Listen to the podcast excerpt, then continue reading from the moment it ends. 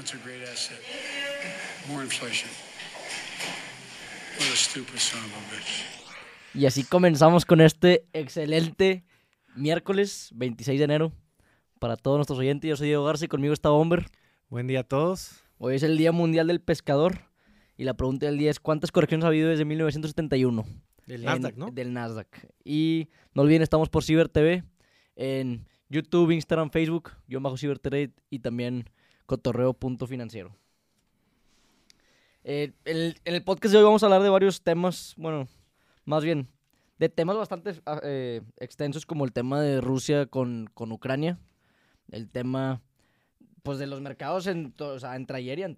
Y es que ya de por sí este, se viene cantando desde hace tiempo, venimos, se viene este, el tema de las subidas de tasas, el tema de la inflación, y además ahora le añades el conflicto este, que puede ser bélico entre Rusia, entre más bien, sí, Rusia y, y Ucrania, pero que puede provocar ahí sanciones y esas cosas que vamos a hablar ahorita. Este, entonces le añades ahí más, más, eh, más chilito ahí al- al- a, la, a la- a la- a la ensalada que ya teníamos. Entonces eso se traduce en volatilidad y, y está, está complejo. Y no sé cómo sientas tú ahorita, o sea, estamos en enero 2022, ¿verdad? Y tengo ese feeling porque me estoy acordando de que empezamos también en 2020, cuando estaba todo el tema de las guerras, la- o sea, como que traen una guerra ahí. Sí. Y salía en TikTok puras mareas de la guerra, pero al mismo tiempo se sentía un feeling de que, güey, está todo, o sea, guerra tras guerra, sanción tras sanción, de que malos tratos contra malos tratos y se se sentía ese miedo en el aire, pues. Sí. Ahora, el det- ahora la única cosa es que la Reserva Federal ya parece ser que actúa en, en un tema extra, extra las regulaciones que, que- que tiene y como que trata ahí de, de- de soportar el mercado y, y- y trata de evitar las caídas. Entonces empiezan a cambiar las reglas y, y ya los que, ¿te acuerdas del caso de Evergrande que veíamos que, que lo querían comparar con a lo mejor con un Lehman Brothers y cosas así? Sí. sin saber o sin analizar que, que la reserva ya, este, o la Fed ya actúa, este, pro mercado, entonces, pues no los van a dejar caer y no van a dejar que venga un colapso, o al menos eso están intentando. Ahorita el tema es que sí se les ha adelantado mucho, mucho la inflación y tienen que, que empezar a, a- a regularla con la subida de tasas y lo único es que estaban viendo, el año pasado se hablaba de tres, de tres subidas y luego que cuatro y ahorita he leído algunos analistas que esperan cinco, entonces este, pues así pinta el año, Diego. Y que también, pues en, en México la inflación se reportó esta semana, que fue de un 6.11 anual, Ujú. lo que se reportó. Sí, Que en este- teoría volvieron a, a- a tener una guía del año de ah, como abajo de 4%, en 3, Sí. y, 3 y poquito, pero bueno, Y esa es la y idea. el- Y el, limón, Ajá, eh, eh, ahora, 36% nomás este mes. Algo, algo bien importante que, que quiero empatar y, y a lo mejor con eso empezamos, Diego, con el tema, dentro del tema de Estados Unidos, de, de Rusia y Ucrania, este, de entrada lo que preocupa pues son las sanciones que puede provocar una posible invasión y todo ese tipo de cosas, ¿no? Sí. Que, que haya, que, haya, que haya infracciones y el más perjudicado o los más perjudicados es la Unión Europea. Estaba leyendo por ahí una relación de exportaciones e importaciones y se hablaba que la Unión Europea exporta a, a- más bien, este, Rusia exporta a la Unión Europea 104 billones de dólares y la, y, e importan de la Unión Europea 160, 177 billones. Entonces es una lana lo que, lo que, o sea, ahí tienen la Unión Europea versus Rusia tiene un superávit en cuanto a exportaciones e importaciones. Y en el caso de Estados Unidos, nada más Rusia importa 30 billones, digo, nada más comparado, es menos del 20% de lo que hacen con la Unión Europea. Entonces, de hecho, este, hablaban que, el, que Rusia era el quinto socio comercial con la Unión Europea Sí. y Estados Unidos era el 30. O sea, a Estados Unidos no le importa tanto el, el mercado de Rusia. O sea, sí le importa y es lana que, que- que no quieres dejar en la mesa, pero tampoco es que esté súper estresado de, de que, de que pueda haber un conflicto. O sea, se estresa más la Unión Europea y por eso, por ejemplo, hoy estaba leyendo que Macron iba a hablar con, con Putin y todo ese tipo de cosas, ¿no? Que, que la Unión Europea es el más interesado en que, en, que, en que se arregle esto. Y además también, dentro de los dos problemas principales que ven, uno pues, son los madrazos, o sea, tampoco nadie quiere que haya golpes, ¿no? Sí. Pero otro que veían es, si la Unión Europea dejaba de recibir el gas este, en pleno invierno de Rusia, pues ahí te encargo la crisis energética que se puede venir. Y eso es lo, y eso es lo donde lo quiero empatar con la inflación. De repente leyendo y vi la presentación de un fondo, este, y decían ellos, oye, la inflación se detiene muy fácil porque no creen que el petróleo llegue a aumentar en la, en la velocidad que aumentó el año pasado, por lo que provocó inflaciones de arriba del 7%. Pero hablaban que si podía haber una crisis energética con el tema de algo bélico en Rusia y Rusia recortaba y había restricciones y estaba el tema del gas, veían el petróleo arriba de 150 dólares. Entonces ahí es donde todavía podría provocar inflación. Y nada más, un dato que, que, que, leí con algo que me compartiste tú, Diego, es que nada más con el, con el petróleo en 150 dólares, ya de entrada el crecimiento global baja el 1%. Entonces, e, ese es, ese es un problema que, que puede llegar a haber. Sí, sí, sí. Y digo, lo que está proponiendo, pues Estados Unidos está apoyando al, al NATO, pues. Este, y aquí hay dos temas. Uno, que Putin, o Putin como lo quieran decir. es que lo dije Putin yo. él cree que la, o sea, la, desintegración de la Unión Soviética fue una catástrofe para, pues, para Rusia en este caso. Y están peleando porque, o sea, Ucrania está en, la, en el borde con Rusia. Y pues se está peleando para que Ucrania entre al NATO.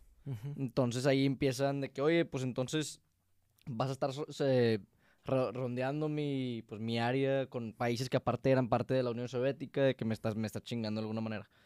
Este, y lo que está pasando es que Estados Unidos está proponiendo o está considerando mandar tropas para controlar algo de la guerra como sucedió en el 2014 con, con Crimea, que traían un desmadre que, para, por cierto, en el 2015 ya se, llegó, se llegó a un acuerdo.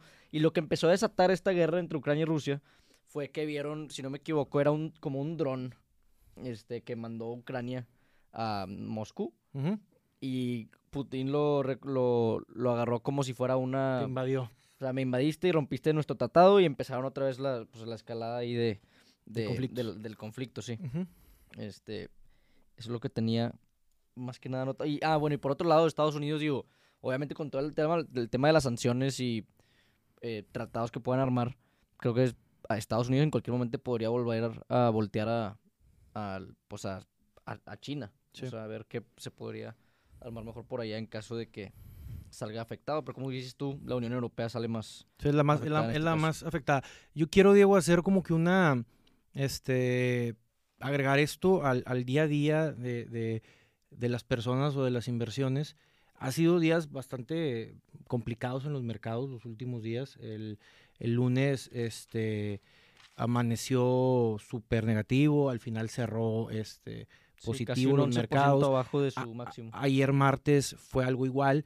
Este, pero algo que quiero, eh, que de repente me he topado mucho, las personas llegamos a tener inversiones y puedes tener inversiones en varios sectores de varias, eh, vamos a decir, puedes tener inversiones de deuda, o sea que prestas tu dinero para que te presten con una mejor tasa, este, puedes tener inversiones en acciones, renta variable tipo esas cosas. Ves que el mercado baja y yo veo todavía que hay este, conocidos o gente que, que te pregunta ciertas cosas y cuando ves su portafolio, el portafolio no tiene nada que ver con un conflicto bélico entre Estados Unidos. Te voy a dar un ejemplo. Eh, hay una, la fibra Monterrey que tiene este, la mayoría de todo rentado, el flujo va constante, a lo mejor implica el tipo de cambio porque prestan o más bien rentan en dólares, todo este tipo de cosas, pagan un dividendo, pero tienen contratos a varios años, bla, bla, bla, bla. Alguien que tiene su portafolio 70% deuda y 30% fibra y que esté preocupado porque hay un conflicto bélico y que no implica directamente este, yo creo, yo, o sea, el, el, mensaje es, obviamente si la economía cae el 1%, como lo que hablamos de la subida del 150, digo, 150 dólares del, del petróleo y, y, que eso puede acelerar la economía, pues eso, eso permea en todos lados, pero no tiene casi nada que ver si tú tienes ahorita puros setes y se está peleando Estados Unidos con, con, con, con, Rusia. por el tema de Ucrania y, Rusia, que es Estados Unidos porque es el papá de los pollitos, ¿no? Y siempre cuando hablas de los aliados o los que están en contra de los rusos es el, el que los representa o el que tiene más poder, entonces es el que implica más cosas. Pero sí me encantaría, como recomendación, este, pues que te vuelvas y le des un clavado a las inversiones que tienes y veas que está directamente ligado a cada cosa y pues que no te andes preocupando por cosas que no tienen, o sea, que revises bien tu inversión o revises bien lo que tienes, porque a veces puedes tener hasta rentas o algo y tú estás súper preocupado por una inversión que tienes en algo que no está ligado y puedes tener otra cosa que sí está ligado en ciertas cosas. Y, y, y como la historia te dice que, que no lo checas o que ahí está, pues no te preocupa, ¿no? Claro. Entonces, he visto mucho eso, el, el- el- el- el fenómeno ese de, de preocuparse porque están bajando los mercados sin saber en qué estás invertido. Sí. Entonces, digo, y siempre la, la- la llamada que recibes es, este, ¿qué está pasando? Y, y la llamada creo que es parte de los dos, ¿no? El- tanto el que te asesora como tú, esa comunicación y saber bien, ahorita pararte y decir, ok, si tengo inversiones, ¿en qué estoy invirtiendo? ¿Cómo lo estoy invirtiendo? Si no tengo, pues qué fregado estoy haciendo con mi dinero. Entonces, bueno, nada más quería hacer ese, Claro. porque fue algo que, que muy recurrente en estos días y de repente le dices al señor, oye, pero pues tú tienes puros setes porque no te gusta el riesgo, porque estás preocupado por el riesgo de la volatilidad de los mercados. No le entiendo. Este, y si estás en bonos en muy corto plazo, pues tampoco entiendo por qué te preocupa una fluctuación o tal. Pero bueno, Sí. quería apuntar eso, Diego. Sí, no, claro. Y para aquellos que están en equity, aprovecho para contestar la pregunta. O sea, es- voy a explicar una cosa. Cuando un, o sea, cuando un índice, pues, en este caso el índice del, del SPY, cae más de un 10%, se, se le denomina como si estuviera en, en- en mercado, de, bueno, en corrección, pues. Ajá. Si baja más de un 20% de su máximo histórico, o el- sí, de su último máximo, pues, se considera un bear market, que es el 20%. Este, y luego ya el 30%, si no me equivoco, es recesión. Ujú. Este, ahorita, considerando la corrección que está teniendo el Nasdaq, que llegó a estar 19% abajo de su máximo, Casi estuvo en bear market. casi bear market, te pones a pensar, oye, pues si todos se, se culean tantito y empiezan a, a- a querer sacar inversiones y todo, oye, pero de repente te pones a investigar, ha habido 67 correcciones ya con esta del Nasdaq desde 1971. O sea, que ha habido 67 veces una ocasión donde el mercado baja más de un, más de un O sea, en 52, 10%. en 51 años, ¿cuántas ha habido? al 67 correcciones. O sea, más de una, más de una por año. Sí, más de una por año. Y con todo y estas correcciones, el Nasdaq desde ese día para acá está 7000% arriba.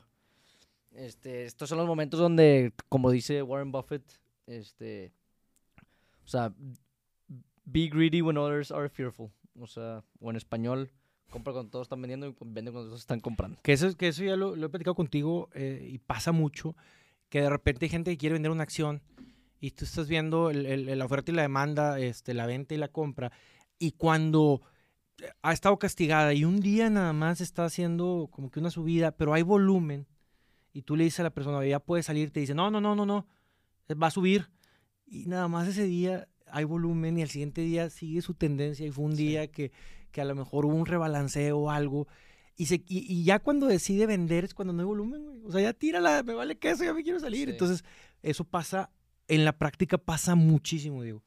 Que, que, que, que las pueden vender y, dicen, y, la- y siempre al final la detonante es la ambición. O sea, siempre Claro. ese es el que... Oye, y por otro lado, digo, y tocando el tema, o sea, sí está muy volátil ahorita el mercado y equity, lo que quieras, pero eh, criptos, este, 50% abajo Bitcoin llegó a estar, este, igual que Ethereum y todas estas criptomonedas que, pues, se supone que ahorita están, pues, trending con todo el tema del- de los NFTs y el metaverso que están buscando ver cómo estabilizarlo, pero fue un buen golpe y creo que, pues, digo, no sé en base a qué, sinceramente no soy criptomaniaco y no le sé, pero no sé en base a qué se están moviendo tanto Había, sea, había leí, leí un, un- no me acuerdo el nombre, malamente lo voy a mencionar porque no me acuerdo el nombre, pero él hablaba que muchos eh, la, la- lo querían hacer igual que como cualquier activo que, que es medible, ¿no? Que si bajaba este, era más barato. Y él hablaba que como no hay una referencia de precio, lo único, el único valor que tiene es su precio. Entonces, si baja el precio, vale menos. O sea, Sí. no es que valga más barato, es que es- es- es- está más chafo que antes. Mm. Porque no tiene valor más que el precio. Entonces dice, no lo veas como, ay, bajó, déjame promedio. Sino, este, pues es el precio. Lo único que lo puede, que lo mide es el precio. Entonces, si vale 100 mil dólares, que no valido, pero si vale 70 mil dólares, este, ese es el valor que tiene. Y si vale 30 mil, es el valor que tiene. No es que esté más barato. Sí. Es, es la única referencia que hay. Este, pero bueno, yo creo que hay, hay, hay tantas y hay mucho camino todavía en eso que, Sí. que bueno, a- a- me preguntó un, un cuate una vez porque este, hubo gente que me insistió en criptos en, en momentos eh, más baratos y, y había veces que, que unos te decían, oye, ¿por qué no lo hiciste? Pues porque no lo entendía. Entonces, ya de repente he hecho cosas que no entiendo por, por, la, por la, pero con dinero que en verdad, este, Estás dispuesto a perder. exactamente. Claro. Pero sí. no, pero no me, ya no me cierro a ninguna inversión, este, hay que darle la oportunidad a veces porque Creo que la curva de del todo este, este, este tipo de cosas que mencionas va a ser mucho más alta. O sea, siento que lo que creció, por ejemplo, cripto, las criptomonedas del 2008 al 2022, Ujú. creo que esa mismo, si lo conviertes a 2022 para adelante, creo que va a ser de un, de un 2022 a 2025 con las cosas que vienen entre... este, metaverso, Porque de hecho, ahorita que pasó, ajá, el metaverso, ahorita que pasó, al, al- de hecho, al metaverso, hablando de meta, Facebook, odio decirle meta, güey, no, no, no me da. Este, tienen más de 100 patentes ya en, en el mundo virtual. Este, y todo este tipo de cosas van, van a empezar a normalizar lo que estamos viendo ahorita. Entonces, Sí. es una curva exponencial. Sí, que la visión de este pelado es que, que está llegando antes que todo y está pegando, o sea, doblemente fuerte Sí. en ese sentido. está buscando que sea normal el mundo virtual en 5 o 10 años. Y entre esas patentes que te menciono, men- mencionó cuatro que se me hicieron bastante ambiciosas. Este, una, que, o sea, imaginen, imagínenselo tal cual como se los digo.